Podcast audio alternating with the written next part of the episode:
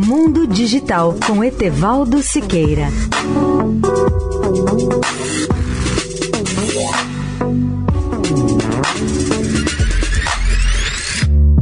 Olá, amigos da Eldorado.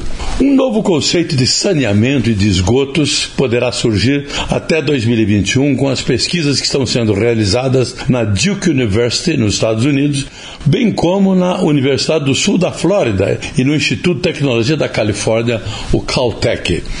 Essas pesquisas se referem aos controles de biomassa, um assunto de grande importância, porque 2,3 bilhões de seres humanos não dispõem de saneamento seguro e muitas pessoas morrem como resultado dessa carência básica.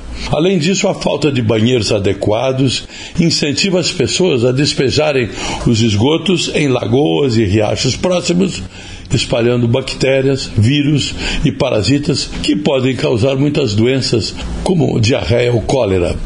Esse novo tipo de saneamento utilizará banheiros que podem operar sem um sistema de esgoto e tratar resíduos no local. E foi criado por Bill Gates em 2011 e lhe valeu o décimo prêmio na área de saneamento com o título de Desafio de Reinventar o Banheiro.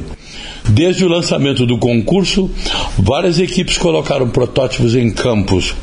Todos processam o lixo localmente, portanto, não há necessidade de grandes quantidades de água para transportá-lo para uma estação próxima de tratamento ou distante. Etevaldo Siqueira, especial para a Rádio Eldorado. Mundo Digital com Etevaldo Siqueira.